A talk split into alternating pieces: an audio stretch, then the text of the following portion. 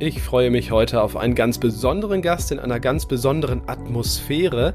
Wir haben die heutige Folge auf der Her Career aufgenommen, der großen Netzwerkmesse für Frauen, wo Markt und Mittelstand auch Medienpartner ist und ich mit Caroline von Kretschmann mich unterhalten habe. Ihr Unternehmen Heidelberger Hof ist preisgekrönt und sie Mitglied bei den 100 wichtigsten Frauen im Mittelstand. Markt und Mittelstand, der Podcast. Deutschlands Stimme für Familienunternehmen. Aktuelles und Zukunftsthemen rund um den Motor der deutschen Wirtschaft. Mit Thorsten Giersch.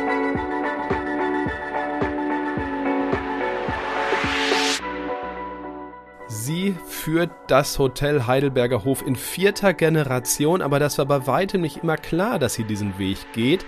15 Jahre war sie Beraterin, unter anderem hat sie sich auch selbstständig gemacht, sogar zweimal gegründet sozusagen und deswegen freue ich mich sehr auf Caroline von Kretschmann hier im Gespräch auf der Her Career.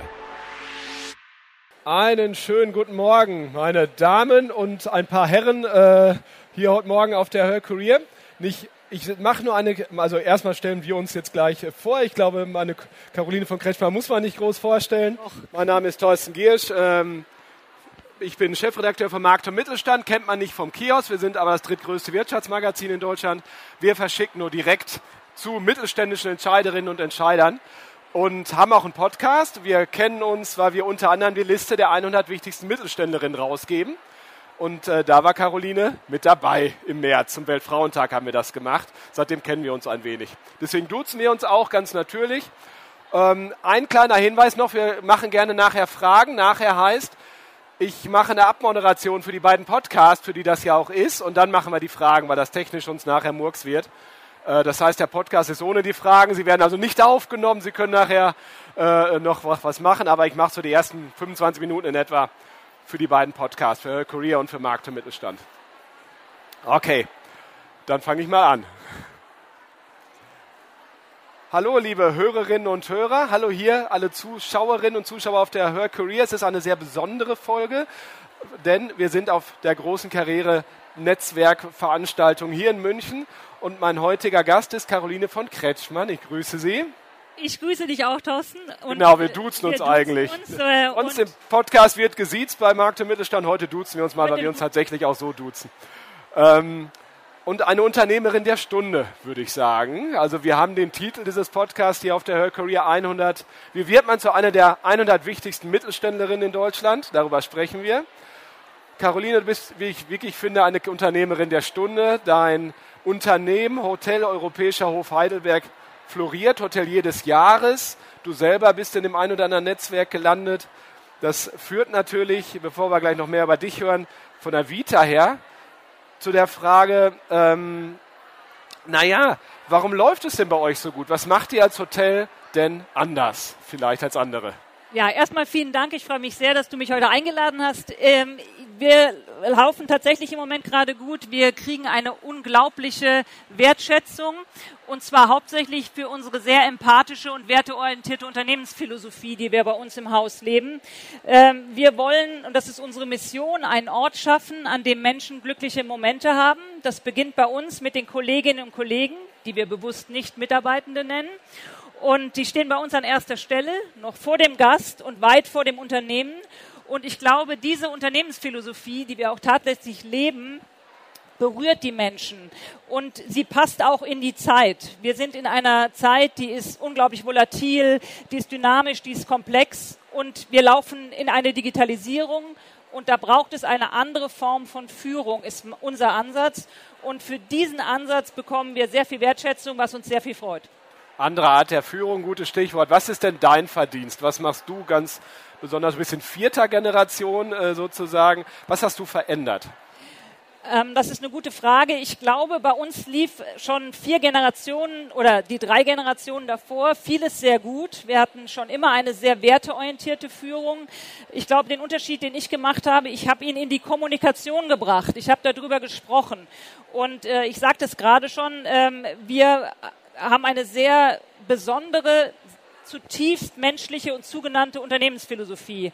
Und wir nutzen den Europäischen Hof ganz anders. Der ist für uns viel mehr als ein Hotel. Der ist für uns ein Vehikel, um diese zutiefst menschenfreundliche und zugewandte Haltung in die Welt zu tragen. Wir wollen sozusagen im positiven Sinne andere infizieren in Richtung mehr Enkelfähigkeit, wie wir das nennen. Also eine langfristige, äh, sehr auf Vertrauen basierende, hyperkooperative Unternehmenskultur. Und das ist, glaube ich, mein Beitrag, dass ich darüber spreche. Meine Eltern waren viel zu bescheiden. Die haben sozusagen gesagt, das ist doch nichts Besonderes. Aber jetzt ist es sehr besonders, weil diese Form der Führung in Zeiten der digitalen Transformation immer wichtiger wird. Und da gibt es ja den Satz, nichts hat so viel Kraft wie eine Idee, deren Zeit gekommen ist. Und unsere Form der Führung passt in diese Zeit. Und vielleicht abschließender Satz. Äh, es gibt viele Unternehmen da draußen, die haben digitalisierte Prozesse des 21. Jahrhunderts Führungsprozesse des 20. Jahrhunderts und Führungskulturen des 19. Jahrhunderts. Und bei uns ist es gerade andersrum. Wir haben eine Infrastruktur, die ist aus dem 19. Jahrhundert, die wir immer wieder optimieren und besser machen wollen. Ähm, wir haben aber Führungsprozesse aus dem 20. und wir haben eine Führungskultur aus dem 21. Jahrhundert. Und das ist der Grund, warum wir so viel Wertschätzung kriegen bescheiden, hast du gerade gesagt. Darf man gerade auch als Frau über seine, ihre eigenen Verdienste mal auch mal sprechen? Oder glaubst du, dass viele Managerinnen äh, nicht so drauf sind wie viele Männer, um es mal so zu sagen? Ja, also ähm, das ist ein vielschichtiges Thema. Ich glaube, ähm, Bescheidenheit und Demut ist Teil unserer Unternehmenskultur. Also neben Vertrauen, neben Fürsorge, neben Empathie, weil wir wissen, dass wir nur als Team stark sein können. Es gibt den schönen Spruch von Mika Häkkinen, du gewinnst nie alleine. Wenn du glaubst, du gewinnst alleine, hast du schon verloren. Und deswegen ist der Fokus bei uns aufs Team immer da. Aber um die Frage männlich-weiblich, ähm, ich kenne ähm, sehr bescheidene Männer und ich kenne auch sehr unbescheidene Frauen, aber tendenziell um die Gefahr von Pauschalisierung wissend, äh, dass tendenziell im Durchschnitt Frauen manchmal Angst vor ihrer eigenen Größe haben. Also darüber zu sprechen, was sie können und es auch letztendlich in die Kommunikation zu bringen. Okay. Ähm, du bist im Markt- und Mittelstand-Ranking, aber auch bei meinem alten Arbeitgeber hier, der Stand um die Ecke beim Handelsblatt. Was bedeutet es dir, in so illustren Kreisen, sage ich jetzt mal, zu sein, also in so einem Ranking zu stehen? Ähm, also es ist natürlich immer ähm, berührend auch, wenn man so viel Aufmerksamkeit kriegt. Ähm, es ist aber weniger etwas, was ich sage, ist mein eigener Erfolg, sondern ich nutze es eher, weil jede Auszeichnung, wie heute jedes Jahres oder bei den 101 oder 100 besten Mittelständlerinnen zu sein, ähm, wie ein Leuchtturm, den ich nutze, um diese Philosophie weiterzutragen. Und äh, bei uns ist es eben so, ähm, wir verfolgen einen Sinn, der weit über das Ökonomische hinausgeht bei uns. Was viele auch sagen, ihr seid bescheuert, in Anführungszeichen. Aber ich habe... Ähm, sag immer, Geld ist für uns sinnentleert. Wir machen das nicht, um Geld zu verdienen. Wenn wir das machen würden, würde es den Europäischen Hof gar nicht mehr geben. Dann hätten wir den schon längst äh, umgefunktioniert in ein Mietwohnhaus oder in Gewerbeeinheiten. Äh, also äh, wir machen bewusst Gewinnminimierung durch Investitionsmaximierung, aber es geht um etwas anderes. Und jeder Preis, den wir bekommen, hilft uns, diese Botschaft, diese Mission weiterzutragen. Und deswegen freue ich mich persönlich, aber auch wie fürs Unternehmen jedes Mal. Ich würde mit dir gerne ein bisschen zurückschauen auf deine Vita, äh, weil ich glaube, da steckt ganz viel drin, aus der man was ziehen kann. Vor allen Dingen, weil das Thema Nachfolge mich wirklich umtreibt. Die, vielleicht auch zur Info, die KfW hat das ausgerechnet, es gibt knapp 600.000 Unternehmen, wo bis Ende 26 die Nachfolge ansteht. Und es gibt immer weniger in der jungen Generation, die das machen wollen. Also es ist ein Riesenklumpenrisiko. Es gibt sehr schöne positive Beispiele ähm, wie dich, wie viele andere aber auch. Aber die reden auch Gott sei Dank öfter über sich. Aber ähm, wann wusstest du, dass du das auch wirklich machen willst, die vierte Generation? Das wusste ich ungefähr vor 15 Jahren. Also ich bin nicht von Anfang an, es gibt ja, jede Nachfolge ist sehr individuell. Sie ist immer komplex, sie ist immer hochemotional und es gibt und sie ist hochambivalent übrigens. Also die wenigsten sagen sofort, ich will das unbedingt machen, sondern es ist immer verbunden auch mit Ängsten. Äh, war bei mir übrigens auch so, ähm, dass ich ähm, gedacht habe, kann ich dieses Unternehmen überhaupt am Markt halten? Oder will ich die vierte Generation sein, die diesen Laden vor die Wand wehrt, sage ich mal plakativ? Und äh, es, wir bewegen uns mit dem Europäischen Hof in einem hochkomplexen, wettbewerbsorientierten Markt und in einem Markt, in dem es eigentlich kein Fünf-Sterne-Hotel geben sollte, nämlich Heidelberg große Fünf-Sterne-Häuser gehen in äh, Städte über 300.000 Einwohner mit dem internationalen Flughafen. Wir haben nicht mal einen ICE-Anschluss. Mit einem Kongresszentrum haben wir auch nicht. Äh, mit Einkaufsmöglichkeiten der großen Brands, Prada, Gucci etc. haben wir auch nicht und mit Kultur.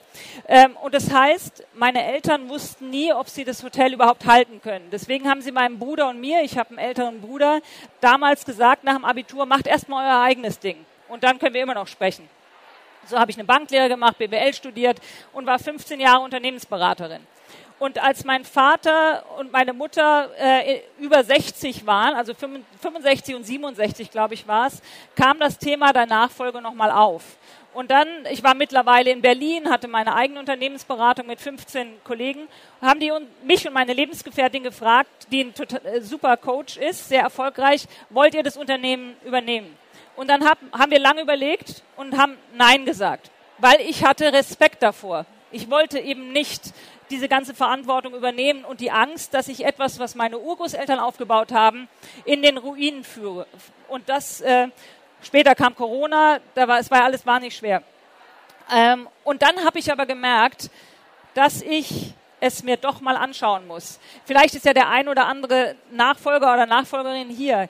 Unternehmen, Familienunternehmen üben einen unglaublichen Sog auf Nachfolger aus. Es ist ganz schwer, dem zu entgehen. Und dann äh, bin ich zu meinen Eltern und habe gesagt, äh, ich es mir an, aber die Wahrscheinlichkeit, dass ich es mache, ist 10 Prozent. Ich wollte mal reingucken, mein Gewissen beruhigen und wieder raus. Ich bin da reingekommen, habe mich sofort verliebt in die Branche, in das Team und in meine Aufgabe. Dann habe ich mein altes Unternehmen, weil es da keinen Nachfolger gab, verkauft, war noch drei Jahre im Earnout gebunden und bin dann tageweise eingestiegen. Und so äh, bin ich jetzt in diesem Betrieb und ich liebe es und ähm, es war aber nicht von Anfang an klar und es war auch nicht sicher. Du warst, hast, warst Gründungspartnerin, ähm, du hast also wirklich auch gegründet. Was, erzähl mal ein bisschen über die Phase. Also, wo, würdest du es nochmal machen und würdest du anderen Frauen, aber auch Männern natürlich, aber vor allem Frauen heute raten, den Mut aufzubringen? Ähm, ich war zweimal Gründungspartnerin, einmal bei meiner ersten Unternehmensberatung äh, mit einer Kollegin und dann mit meiner Lebensgefährtin jetzt für die Due Consultants. Was ist es eine Komplementärberatung, also die Kombination aus systemischer Beratung, Coaching mit klassischer Strategie und Organisationsberatung. Ähm, es erfordert Mut, äh, weil man ja in unsicheres Gelände geht. Äh, aber ich würde es immer wieder machen, weil es war einfach meins auch. Ich liebe es zu gründen, ich liebe es, was aufzubauen und äh, ich liebe auch dann mit den Herausforderungen damit umzugehen. Also, aber ich kann es nicht pauschal empfehlen, weil es ist sehr individuell. Es hängt von der Person ab und äh, von den Leidenschaften, die jemand mitbringt. Was muss man denn mitbringen? Also was sind so Fähigkeiten, wo du sagst als Gründerin, das sollte echt dabei sein? Also ich glaube, es sind Fähigkeiten, die man, äh, egal ob man gründet oder nicht, braucht. Ich glaube, es braucht Mut, es braucht äh, eine gewisse Unsicherheits Kompetenz, dass man im unsicheren Umfeldern äh, lernt, umzugehen und auch handlungsfähig bleibt. Äh, es braucht auch eine Verliererkompetenz, weil man gibt immer Phasen auch, in denen man scheitert und dann muss man eben diese Phasen als Chance auch sehen, so schwierig es manchmal ist. Und ähm, es braucht ganz viel Zuversicht dass es schon gut gehen wird. Also alles, was so eine gewisse Resilienz auch ausmacht. Und ähm, bei mir persönlich ist es so, ich habe äh, immer das Gefühl, am Ende äh, wird schon irgendwas dabei rauskommen. Und äh, ich glaube auch, dass Wege entwickeln sich, wenn man sie geht. Äh, man muss manche Dinge einfach auch mal machen und dann sieht man, es funktioniert. Und wenn es nicht funktioniert, muss man eben anpassen. Da, aber dann nutze ich mal die Gelegenheit. Du bist ja so wunderbar objektiv. Wir haben hier immer viele Beratungen, die äh, auch darum werben, um Talente werben. Äh, großer stellen immer noch viel ein. Ähm, würdest, wie, wie, was ist das für ein Job? Also wem würdest du raten, Beraterin zu werden, Berater zu werden und wie, wie tickt diese Branche so? Oh, jetzt bin ich ja auch schon mindestens 15 Jahre nicht mehr in der Beratungsbranche und weiß nicht, ob dieses verändert hat mittlerweile. Also ich glaube, als Berater muss man ein Interesse haben für Themen, dass man äh, sich reinarbeitet in Themen, äh, dass man auch eine gewisse analytische Kompetenz hat, sich in Strukturen einzuarbeiten. Und man braucht etwas, was man auch in der Führung braucht. Man braucht Empathie und die Gabe zuzuhören und damit etwas zu machen. Und ähm, ja, also ich würde jedem raten, in die Beratung zu gehen, der eben Spaß hat, Dinge zu gestalten, zu unterstützen, Dinge zu optimieren, Neues, Kreatives zu entwickeln und eben offen ist für neue Branchen und Themen. Würdest du sagen, dass man als Frau, wenn man mit einem Beratungsteam in ein Unternehmen kommt, je nachdem wie, welches natürlich, würdest du sagen, als Frau hat man absolut dieselbe, wird man genauso anerkannt als Beraterin wie der Berater, der neben einem steht, der vielleicht genau dasselbe kann? Oder gibt es da Unterschiede, Vorbehalte? Also ähm, ich, wie gesagt, ich bin seit 15 Jahren nicht mehr in der Beratung. Ich hoffe, es hat sich einiges getan. Ich äh, weiß von früher, dass häufig Frauen nicht so wahrgenommen wurden wie die entsprechenden Männer, mit denen man auf dem Team war äh, insbesondere wenn man jung war. Äh, ich habe mit äh, 24 angefangen der Beratung und äh, mir ist es Gott sei Dank nie passiert, dass ich äh, gefragt wurde, bringen Sie mir mal den Kaffee, obwohl ich eigentlich Projektleiterin war und das Projekt präsentieren sollte. Aber äh, es gibt immer noch Stereotype, äh, da müssen wir dagegen arbeiten. Äh, Im Moment bin ich in der Branche, in der Hotellerie und Gastronomie, da gibt es relativ viele Führungskräfte, auch die weiblich sind. Zugleich gibt es auch da noch Riesenpotenzial, weil ganz oben in den Vorständen, in den Geschäftsführungen sind immer noch zu wenige meiner Ansicht nach. Und da äh, müssen wir was dagegen tun. Wie schwer fiel es dir, auch natürlich jetzt im neuen Job mit älteren Männern vielleicht auch zusammenzuarbeiten und äh, äh, so diese Diversitätsthematik auch im Hinblick auf das Alter immer auszupendeln? Also ähm, ich habe ein sehr positives Menschenbild. Und ähm, ich glaube erstmal ans Gute im Menschen und äh, so gehe ich auch auf Menschen zu. Und ich glaube, das ist das Gesetz der Resonanz, das kennst du auch, was du nach außen ausstrahlst, das kriegst du auch wieder zurück. Und ich bin ein absoluter Teamplayer. Also ich liebe es, im Team zu arbeiten und ich kann eigentlich relativ gut mit egal wem arbeiten, ob Mann, ob Frau, ob alt, ob jung, ob heterosexuell oder homosexuell, ob schwarz, ob weiß. Und äh, das ist für mich eine Grundhaltung. Und dann kriege ich natürlich viel positives Feedback wieder zurück. Wenn ich merke, ich kann nicht so gut mit jemandem arbeiten, weiß ich, dass ich nur eine Wahrnehmung habe und ein ganz spezieller Typ bin. Es gibt ganz andere Ansätze bei anderen Menschen und ich glaube, wir müssen die Grundhaltung haben, dass wir den anderen verstehen wollen. Und wenn wir merken, ich gebe dir ein Beispiel, also äh, apropos alter Mann, äh, mit meinem Vater zusammenzuarbeiten. Ja? Da habe ich gemerkt am Anfang, ich komme aus der Beratung, äh, kommuniziere hauptsächlich mit Charts. Ja? Und ein Chart nach dem anderen und also und dann habe ich gemerkt, mein Vater, der äh, wollte diese Charts gar nicht sehen, der wollte mit mir einfach nur reden. Ja, vielleicht sogar am Mittagstisch über Gleides Thema. Und dann habe ich nicht gesagt, du hörst mir nicht zu und weil, wie geht es so? Und habe gesagt, okay, ich habe kapiert ich muss mit meinem Vater anders reden, damit ich ihn erreiche. Und, oder er mit mir eben auch. Und das war für mich ein leichtes, dann einfach zu sagen, ich lasse die 25 Charts weg, sondern rede einfach nur mit ihm. Und das ist, glaube ich, wichtig, sich auf das Gegenüber einzustellen und zu wissen, ich bin nicht das Maß der Dinge, sondern es gibt hundert andere Formen, was der eine oder die andere braucht. Also Charts machen süchtig, aber man kann von der Sucht loskommen, höre ich da raus. Echt?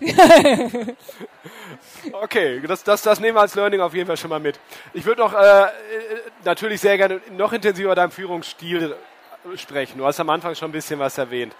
Ähm, jetzt würde wahrscheinlich kein Manager, Managerin der Welt sagen, ich bin kein Teamplayer. Viele sind es aber da ja nicht. Also wenn man Gallup-Umfragen sieht und so weiter, die deutschen Führungskräfte haben ja ein Thema mit sich. Ne? Also die Beschäftigten sind ja chronisch unzufrieden, unzufriedener als in jedem anderen Land mit ihren Führungskräften. Ähm, jetzt will ich gar nicht stundenlang darüber reden, wie das, woran das wohl liegen könnte, sondern wie es besser geht. Also, wenn du sagst Teamplayer, woran machst du das fest? Oder was heißt das wirklich? Und in welchem Moment ist es vielleicht auch mal schwer, ein Teamplayer zu sein? Playerin, darf man? Also, ähm, entscheidend ist die Haltung der Führungskraft. Also in, das Verhalten manifestiert sich ja erst in dem, was du innerlich denkst oder nicht. Und ähm, ich glaube, bei uns ist es so im Unternehmen, wir haben den Ansatz der dienenden Führung. Dienend, ich habe es gestern in den ein oder anderen Gesprächen schon gehört, ist nicht immer positiv besetzt. Wir glauben als Führungskräfte, dass wir Dienstleister unserer Kolleginnen und Kollegen sind, dass die sich maximal entwickeln können, dass sie wachsen können, dass sie größer werden können und idealerweise größer, als wir selber es sind. Das können viele Führungskräfte nicht, weil sie Angst haben, jemand sägt an seinem oder ihrem Stuhl. Woran merke ich, dass ich ein Teamplayer bin? Dass ich beispielsweise, wenn wir irgendeine tolle Veranstaltung machen im Europäischen Hof, nicht sage, toll, ich habe das jetzt gemacht, sondern dass ich auch die anderen äh, sozusagen in die Wertschätzung mit integriere, dass ich frage, was können wir jetzt tun, damit es besser wird, dass ich jedem äh, einen, den Scheinwerfer auch gebe, damit er seine Meinung äußern kann, damit ich auch in der Lage bin, kritisches Feedback beispielsweise zu nehmen, damit ich äh, versuche, eine Unternehmenskultur zu schaffen, in dem Menschen kooperativ zusammenarbeiten und nicht gegeneinander arbeiten. Und beispielsweise, das geht bis dahin, ähm, bei uns zum Beispiel gibt es keine individuellen Boni. Weil wer eine kooperative Unternehmenskultur haben will, aus unserer Sicht, darf keine individuellen Boni geben, weil dann geht ja jeder zu seinem. Und bei uns gibt es eine Mitarbeiterbeteiligung und jeder kriegt da gleich viel. Vom Spüler bis hin zum Bereichsleiter, weil wir glauben, jeder im Team, jeder der 165 Kolleginnen und Kollegen, egal ob er 17 ist oder 85, leistet einen Beitrag dazu, dass wir unseren Traum realisieren, nämlich einen Ort zu schaffen, an dem Menschen glückliche Momente haben. Und das sind ganz viele einzelne Aspekte, ähm, die da zusammenspielen, dass wir wirklich die Grundphilosophie haben, das Team ist der Star. Jetzt ist in der Hotellerie der Personaldruck ja auch echt groß. Ihr braucht Leute, das ist in der Gastro ähnlich, aber Hotellerie klar. Äh, führt das auch dazu, dass ihr euch noch mehr Mühe gebt, sozusagen gute Arbeitgeber zu sein? Natürlich, wir können immer besser werden und wir können uns immer noch mehr Mühe geben. Ähm, die meisten Menschen, die sich bei uns bewerben, kommen zu uns wegen unserer Unternehmenskultur. Die kommen nicht wegen des Gehaltes, die kommen nicht äh, wegen äh, irgendwelchen äh, Benefits, die sie bekommen, sondern die sagen, wir wollen in einer Unternehmenskultur arbeiten, in dem wir selber unserer Arbeit Sinn verleihen können. Wir schaffen groß, den großen Purpose in Anführungszeichen und die Menschen spüren das über entweder wie wir auftreten auf den Social-Media-Kanälen, die hören Vorträge von uns, die kriegen Empfehlungen, das ist das Wichtigste, von unseren Kolleginnen und Kollegen. Und dann kommen die zu uns und sagen, Mensch, wir möchten mal erleben, ist es wirklich so oder nicht? Und äh, das ist das Wichtigste. Ähm, warte, genau, wie ich mal wieder, genau. Ich mal gerade, genau. Was ähm, was vermisst du manchmal bei Frauen? Ich frage das mal wirklich so ganz allgemein. Das ist natürlich Kollegin auch gemeint, aber du hast viele Stationen schon gehabt. Äh, welche Skills sagst du, da, da, da ist sehr pauschal, ich weiß, aber versuchen wir mal einmal die pauschale Ebene. Was vermisst du manchmal? Ja, genau. Wir versuchen es einfach mal. Ich glaube, dass Frauen ganz, ganz vieles haben, was jetzt genau wichtig ist. Erstmal, ich stelle mal das Positive vorweg. Äh, tendenziell und vollkommen pauschalisiert ähm, haben sie eher eine empathische Herangehensweise. Sie sind kommunikativer, sie können besser mit Ambiguitäten umgehen im Durchschnitt wie Männer. Ähm, sie sind selbstkritischer, was auch gut ist als Führungskraft. Was fehlt ihnen manchmal? Ich habe es gerade äh, in dem anderen Panel gesagt. Ich glaube, Frauen haben manchmal Angst vor ihrer eigenen Größe und sind dann auch zu bescheiden, Dinge wirklich auch zu sagen, äh, zu fordern und sich in die Sichtbarkeit zu bringen. Und äh, dadurch werden sie manchmal nicht dahin gebracht und so entwickelt, wie es ihnen eigentlich zugesteht. Okay. Das, äh, was kann man dagegen tun? Also was ähm, kann man das ein bisschen üben in Anführungszeichen? Natürlich. Ich glaube, man kann äh, als Führungskraft oder als äh, äh, Mentor von solchen Frauen, sie immer wieder ermutigen, auch in die Sichtbarkeit zu gehen und dann in der Begleitung auch zu gucken, was ist passiert, was kann man das nächste Mal besser machen. Ähm, ich glaube auch, wir müssen, wir sollten, müssen ist ja immer ein blödes Wort, aber als Führungskräfte auch Role Models sein und dokumentieren, dass es eben geht und dass man äh, auch Erfolg hat, wenn man in die Sichtbarkeit gegangen ist und äh, konkret kann man äh, Frauen die Möglichkeit geben, sich da auch zu entwickeln über ein Coaching, über eine Führungskräfteentwicklung, über ein Mentorship. Äh, ein Wort auf jeden Fall noch zur Generation Z, wobei ich diese Kohorteneingrenzung eh nicht so mag. Also wir reden jetzt mal auch die jüngeren Yler dazu natürlich. Ähm, geht ihr, siehst du da eine Veränderung? Wie ticken die irgendwie anders? Stimmen so ein paar Klischees, von denen man immer wieder hört? Ja, also ähm, wir haben in unserem Unternehmen, ich habe es auch gerade schon gesagt, von 17 bis 85 alle Alterskohorten vertreten. Und ähm, ich glaube, dass Menschen unabhängig von ihrem Alter das gleiche Bedürfnis haben, nämlich äh, gewertschätzt zu werden, gesehen zu werden und entwickelt zu werden. Und ja, im Durchschnitt äh, kann man ganz plakativ sagen, äh, gibt es schon ein paar Unterschiede zwischen Gen Z und den äh, Babyboomern. Aber ähm, durch eine entsprechende Unternehmenskultur und eine entsprechende Führungskultur kann man mit diesen Wünschen der Gen Z, die ja zum Teil auch berechtigt sind, also eine stärkere Balance zwischen Privatleben und Berufsleben, ähm, Sinnhaftigkeit in der Arbeit, ein Unternehmen, was auch dem Gemeinwohl orientiert ist, äh, das nutzen wir, diese Ansprüche, um das entsprechend auch bei uns umzusetzen. Und aber zugleich auch, äh, viele missinterpretieren das aus meiner Ebene, dass man sagt, man muss alles erfüllen, was die Gen Z fordert. Und das glaube ich eben nicht. Es ist immer eine Balance zwischen Geben und Nehmen. Und äh, auch die Gen Z will nicht nur gefördert werden, sondern auch gefordert. Und äh, deswegen ist es immer wieder eine Balance als Führungskraft äh, mit diesen Ansprüchen umzugehen. Aber wir müssen eben auch andere schützen, die anders ticken. Und äh, so geht es immer nur im Diskurs nach vorne. Und äh, da haben wir eigentlich sehr gute Erfahrungen mitgemacht. Hattest du mal, weil Selbstwirksamkeit ist für mich auch so ein wichtiges Wort, ähm, Hattest du mal Phasen in deiner Karriere, wo du da echt äh, dran gezweifelt hast, ob die da ist oder ob die ausreichend da ist? Ja, natürlich. Immer mal wieder auch. Und äh, die letzte große Phase war natürlich Corona. Also wenn du in einem äh, Haus bist, was von heute auf morgen gesagt bekommt, du kannst äh, keinen Umsatz mehr machen durch den Lockdown, die Kosten laufen aber weiter und äh, das ist eine existenzielle Situation, die hatte ich vorher nicht und äh, das war eine große Herausforderung. Zugleich haben wir daraus unheimlich viel gelernt. Also was bedeutet es, wieder in die Selbstwirksamkeit zu kommen? Und ähm, wir haben in unserem Unternehmen eine relativ große Resilienz, wahrscheinlich weil wir schon so viele Krisen überstanden haben.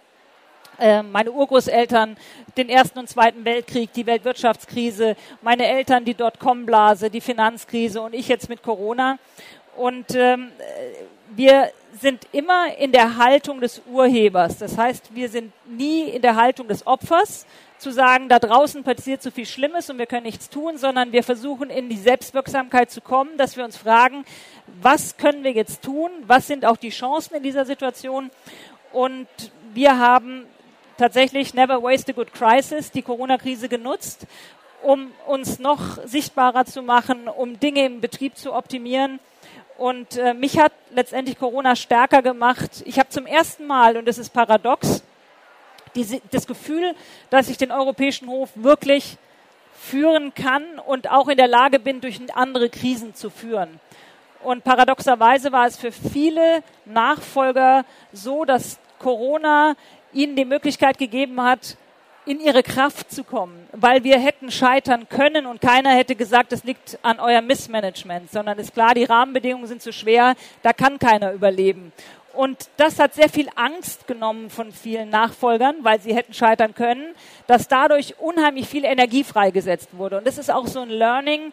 Gefühle wie Angst ähm, oder Scham oder äh, alle diese negativen Gefühle in Anführungszeichen ziehen auch sehr viel Energie. Und deswegen muss man gucken, sie zu nutzen, zu lesen und was kann man daraus machen? Es war wahrscheinlich auch eine Phase, wo sich viele Mitarbeiterinnen und Mitarbeiter naja, Angst hatten, oder? Also natürlich galt für viele Unternehmen in der Corona-Phase. Wir Medienhäuser arbeiten ja ständig in Angst, weil wir sind ja so unfassbar arm. Schwer zu refinanzieren, sagen wir es mal so. Aber was tust du, wenn, äh, wenn du das Gefühl hast, also wie schafft man da Vertrauen? Also ganz konkret während der Corona-Pandemie war es so, ähm, du musst dir das vorstellen, wir haben ungefähr 550.000 Euro Personalkosten pro Monat. Und wir haben nicht viel auf dem Konto sozusagen. Wir hatten bei, bei der Pandemie hätten wir noch ungefähr zwei Monate Liquidität gehabt, um zu überleben. Und was haben wir gemacht für unsere 165 Kolleginnen und Kollegen, die für uns Teil unserer Familie sind, der erweiterte Teil unserer Familie? Wir haben direkt nach dem Lockdown gesagt, wir geben eine Beschäftigungsgarantie. Wir haben gesagt, wir nehmen eher noch einen privaten Kredit auf, um euch zu halten, als äh, euch zu kündigen und euch in irgendeine beängstigende Situation zu bringen. Wir haben sogar die übernommen, die in der Probezeit waren. Und das hat unsere Kolleginnen und Kollegen extrem beruhigt, dass sie wussten, wir haben unseren Arbeitsplatz sicher, uns wird nichts passieren. Es war so, dass einzelne dann zu mir ins Büro kamen, Väter von Kindern mit Tränen in den Augen haben gesagt, es ist unfassbar, dass Sie meiner Tochter, die noch in der Probezeit ist, jetzt den Vertrag verlängert haben. Solche äh, Maßnahmen sind unglaublich vertrauensstiftend. Und Vertrauen ist dann wiederum ein unglaublicher Kit an Loyalität. Und die, solche Menschen bleiben im Betrieb, weil sie wissen, äh, die Führungskräfte kümmern sich wirklich um uns. Und wer weiß, ob das, das irgendwo anders noch so ist. Caroline von Kretschmer war das. Vielen Dank. Vielen Dank, liebe Hörerinnen und Hörer. Bleiben Sie gesund und erfolgreich. Auf Wiedersehen. Das war Markt und Mittelstand, der Podcast. Wir hören uns nächsten Freitag wieder auf markt- und-mittelstand.de.